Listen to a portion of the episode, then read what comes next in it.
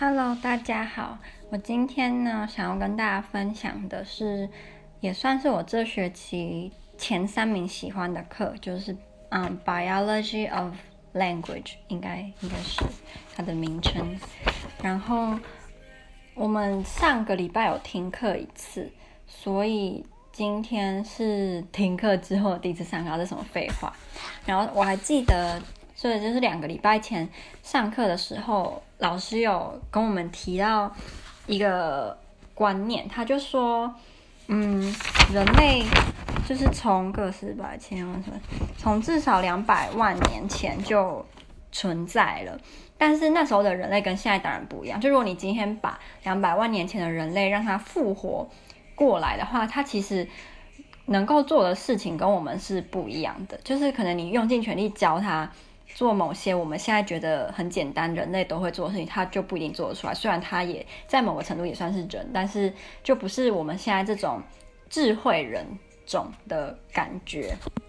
那那个时候呢，老师就给我们看了一个影片，是一个他好像是美国的，我不确定他是什么学家，然后是一个黑人。那他讲话我觉得蛮有趣的。然后他就说，他好像就跟另外一个人在辩论，他们就在辩说，嗯。就是他们想到一个很有趣的假设，或者是一个问题：我们跟大猩猩的，就是基因不是没有差很多吗？好像只有差两两趴吧，最最少或最多就就两趴。然后他们就说，他们已经有做过非常多研究，不止他们啦，就是很历代的科学家对于大猩猩都有做过很多研究，然后。测试他们的智商什么的，发现就是他们跟我们一样，都是可以用工具，然后来比如说吃树枝、树洞里面的虫子啊，或者是怎么样，就这种很简单的运用工具。那我们也会，大猩猩也会。那我们我们两者之间只差了两两趴的。基因不同，那这两 percent 的不同，却让我们跟大猩猩差这么多。所以，那那个美国黑人科学家就说，他曾经应该说一直都在想一个问题：就如果今天在外太空，或者是在某个我们我们没办法理解的地方，存在着一种种人种，或者它根本不是人，就是一种。我不知道它叫什么，因为我们不知道。那我们就姑且称它是另外一种人种好了。那这种人种跟我们人类也只有差基因，也只有差两 percent 而已。那在现在我们认为很高科技的东西，或者是我们觉得很困难的学科，可能是他们的幼稚园或国小这种程度的人就会了。但是对于我们，可能要你要经过呃大学或者是研究所或更怎么样的。学习你才可能会得到知识，但是对于那一个人种而言，却就是根本不足一提。这么简单的东西，你们也好意思说自己会？那我们跟他们其实也只差两 percent，我们说不定长得也不会说差非常多，就像大猩猩跟我们的长相一样。然后我们的行为举止，在他们的眼里看，说不定也会觉得我们是野生动物什么什么这样。所以那个那个黑人科学家他就一直在想说，如果今天。真的存在这种跟人类只差两 percent，或者是更少，或再更多一点，比如三 percent 好了。那这些人就是我们会更加的觉得自己是非常渺小的吧。然后他就他就类似讲这种话，然后他就跟另外那个科学家就有点吵架，因为因为那个科学家就认为说他的这个假设是就是没有意义的，因为我根本没有这样的一个人种或者这样的。并存在，可是那个黑人科学家就觉得说，我们其实很多时候在假设的东西，这个当下我们也都觉得不可能啊。但是以后，不要说几十年，可能几百年后，我们真的发现了有这样子的人种。但是如果有这样的人种出现，以我们的知识或我们的科技，真的能够说是我们发现他们，还是他们让他们就是被我们发现，这也不知道。那这是我对于我们两个礼拜前。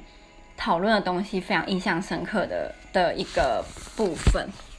然后我们今天呢，就是老师就他其实昨应该是上礼拜，不知道礼拜几的时候有请我们要读一个就是 biology 的文章，可是因为那时候，嗯、我没有去看，所以我不知道说我们要，因为他都会发在一个网络上的一个平台，那如果你没有去看的平台，就会不知道说我有这个功课，所以我就觉得啊，我没有看到。我昨天晚上来看会已经太晚了，所以我也没有办法。但我假日的时候会补看，到时候再跟大家分享，因为我觉得真的很有趣。那今天老师就是在有点像像是在把我们应该要读的东西做一个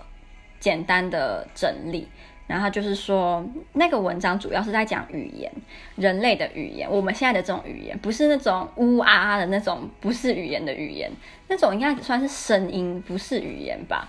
那老师之前就有请我们，就是去找资料或者是看影片，看说我们有没有对于人类的语言的起源，到底是大概是几几几万年前或几十万年前？那当然就是。我们没有办法很确切的知道到底是几万或几十万或者是多久以前，但是我们大概推估，然后这个这个年份区间也算是普遍的科学家都能够接受的。当然，当然还是会有少数有他们自己的见解，比如说有人认为。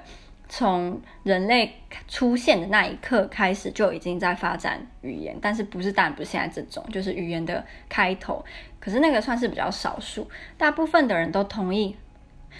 语言我们现在讲的这种比较复杂的语言，大概是从二十万年前到十五万年前之之间开始发展的。那他们是怎么去判断出这个年代呢？当然就是去研究那时候人类留下来的，比如说他们的。骨头的口腔结构，还有他大脑的容量。因为今天如果你的口腔没有一定的构造的话，你是没办法发出特定的声音。你没有办法发出比较复杂的声音的时候，你的就不算是语言，就只是声音，就嗯嗯嗯，就是那种小婴儿的那个那个那个就不是语言嘛。所以当然就是你的口腔的构造要比较复杂一点，你才能够发出像我们现在能够发出的很复杂的声音，才有可能会发展出语言。第二个就是大脑，如果今天你的就是大脑容量太小，因为这其实有点争议啊。我们要读的文章里面有有一节在提到大脑尺寸的这个问题，就是大部分的人都认为，就是头大脑比较大，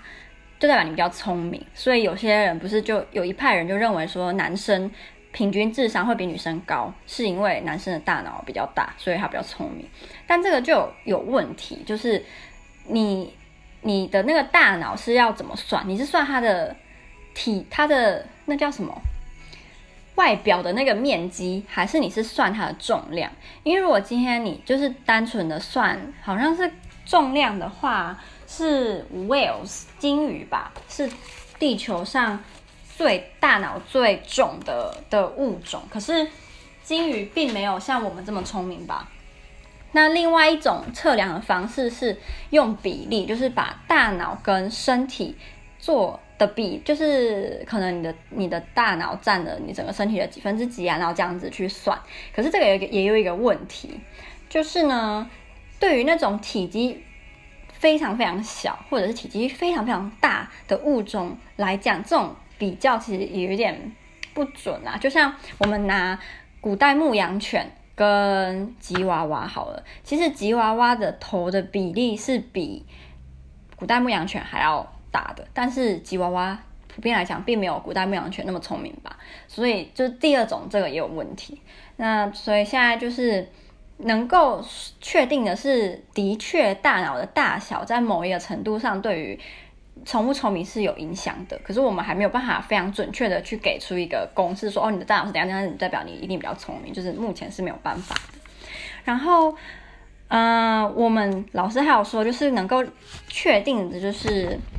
最接近我们的人种叫做 Homo sapiens，那他们确定他这个 Homo sapiens 是能够说出比较复杂语言，他们有这个能力，跟以前不。比如说以前还有那种什么 Homo erectus，就是直立猿人啊，Homo habilis 这种这些人就没有办法。那还有另外一个问题是，很多科学家想要就是讨论的，为什么人类会发展出像我们现在的这种比较复杂的语言呢？那当然有很多很多理论，老师整理出三个目前比较主流的的。讨论第一个就是我们对于 lexical 的需求，或者是因为 lexical 就有点像是我们会，嗯，说这个是电脑，然后这个是书，这个是天空，这个是树，基本上是命名某些东西。你给了这个东西一个意义，所以它的存在就有那个 meaning，这个就叫 lexical。然后第二个叫做 gestural proto-language，这个就是有点像是手势。那呃，这个老师觉得有蛮有一有他自己的道理，就像 lexical 有他的道理，那 gestural proto-language 也有他的道理，就是像有些人他如果没有办法讲话。他不是会学手语嘛，就是用手势来讲话，所以这也是有道理的。然后还有一个就是老师说，手的动作跟口、嘴巴的那个负责的在大脑的区域是很接近的，所以他们是有可能会，呃，刺激对方，然后两个发就是会有点像是促进双方的发展。然后第三个叫做 musical，它的意思就是说。我们人类讲话的时候是会有音调的，不，无论你是讲中文还是不是中文，因为大家都说中文是 tone language，我们有我们的音调，然后讲话的时候特别明显。可是就算不是 tone language 的语言，他们讲话还是会有它的高低起伏。比如说疑问句的时候，你讲话就会怎么样，然后如果是肯定句的时候，你的句尾就会上扬或或者是下降，这种都算。那这个就有点像是。解释了为什么机器人声再怎么样听都不会像人类这么自然。老师认为说，这也可能是机器人最后一个目前啦最不像人类的地方，就就是只有讲话的时候声调非常的不自然而已。他们没有办法像我们人类一样讲话会有这么自然的高低起伏，然后甚至是表达一点情绪的那种声音。然后在我们呃人类有一个有一个基因，它跟语言有关系，它叫做 FOXP2。就是我们有听了一个录音，那这个录音是有一个一个家一个很特别的家庭，他们好像是在英国吧？那这个家庭很特别，就是他们我不确定是他们没有 FOXP2 这个基因，或者是他们的 FOXP2 受伤了，然后就有这个基因的缺陷就对了。那他们讲话的时候，文法还有。文法对他们来说很难啊，比如说他们是讲英文的，对他们而言，过去式英文的过去式不是大部分都是加 ed，但是我们知道过去式加 ed 之后，我们就会直接把动词加 ed，它是过去式，对他们来来说不一样，他们没有办法像我们说只要动词加 ed 就是过去式，他们必须要一个一个个别的去背那些单字，所以例如说今天 walk 是它的原形动词，那 walked 是它的。过去式，他们就必须要个别去背。walk 是原形动词，然后 walked 是过去式，然后 talked 是 talk 的过去式，他们要一个一个这样子去背，他们没有办法做连接。还有，嗯、，be 动词对他们来说也很困难，所以他们可能会讲出 is 这样的句子，就是他们没有办法去了解说为什么 be 动词是表达，比如说。啊，过去、现在、未来啊，等等，他们是没有没有这个概念的，所以因为他们的 FOXP2 的这个基因是有缺陷的。然后后来我们又看了一个影片，我觉得这影片啊超级酷，它是在讲人类学习语言的那个过程，然后里面就有一个科学家，他就做了一个实验，他就。画应该我不知道是去网络找还是自己画，那不重要。他就画了一些外星的水果，就是地球上不存在的水果。然后他用不是现在语言，他自己掰了一个语言，然后去命名这些水果。然后他就请了可能六七个路人或者是实验的对象，然后请他们背下说这个外星语言跟跟这个外外星食物要把它。你要背起来就对，就可能今天他画了一个很长得很奇怪的水果，然后说这个是拉鲁拉，这就完全没有这个字，他就自己掰，然后就请那个实验对象要记说这个这个水果长这样，他就说拉鲁拉。然后他不是说只会有一个水果，他有时候会摆两个水果，然后两个水果叫什么，然后颜色也不一样，形状也不一样，然后去考这些不同的实验对象。那第一轮很惨，就几乎大家。答正确的的率很低，可能因为那个语言是没有 pattern 的，所以你没有办法说哦，如果今天出现在这个单词里面出现 R，就代表这个水果是红色的；如果这个单这个单字里面出现 G，那这个水果就是绿色的。它是没有这个模式，所以你基本上除了死背以外，你是没有办法找出规律的。那所以第一轮的实验呢，结果就是几乎每个人都没有办法背下来这个语言。这个这目前这个时候还不算语言，因为它是没有规律，也没有规，也没有一定的规则。那这个科学家呢，他就做了一件事情，就是他不是说把第一批考他们的字，然后就保留下来，然后继续考第二批、第三批，因为这样。结果差不多，顶多会出现一些死背的技巧非常厉害的人会就答对，啊，大部分的都都会答错，所以这样的实验是没有意义的。那他怎么做呢？他就是把第一批的人他们写错，因为他后来就是给你看完说这个水果跟这个字，然后搭配，最后会要你自己就是。比如说给你那个水果的图案，然后你要去打出来说，哎，这个水果叫什么名字？那基本上都会打错嘛，因为你会记不起来那个外星的语语言，那个外星的字是什么，所以你通常都会打错。可是这个打错呢，其实是有它的，算是有它的记嗯意义的嘛，因为大部分的人是不会乱打错的。他其实，比如说今天这个人他是讲英文的，好，那他其实他打错的字是跟他的语言是有关系。就比如说今天在英文里面。我乱讲，比如说出现 ISM，就代表他是什么主义好了。那假设他今天看了这张图片，是让他觉得有联想到那个，他可能就会在那个单字里面就会出现 ISM 这种字。那他不一定会意识到这个这件事情。所以这个科学家就他给第二批人的单字是第一批人自己打出来的那些单字，然后他就这样延续了好像八次吧。然后神奇的事情就是在第八次的时候。所以等于说，第八次的字是前面七次的人打错的的混合体。结果在第八次的时候，居然出现了一个已经算是一个简单语言的语言了。那这这他们创造出来的字是有意义的。比如说，它的这个字的前面开头的两个字是代表了这个这个样这个外星水果的图，嗯、样子，然后这个单字的中间部分是代表这个外星水果的颜色，那第三个部分是代表这个外星水果的数量，然后就这些实验对象居然在这八代中间，就是就已经创造出了一个很简单语言的模式，然后我就觉得这个这个实验就是非常非常非常的酷。那老师后来就问我们说，我们有没有有没有什么问题？那我那时候在看的时候，其实我就有一个问题了，我就我原本还很就是。很有点害羞，想说我到底要不要问？我会害羞是因为啊，我们这个课不是跟我班上的同学上的，是跟英语学院的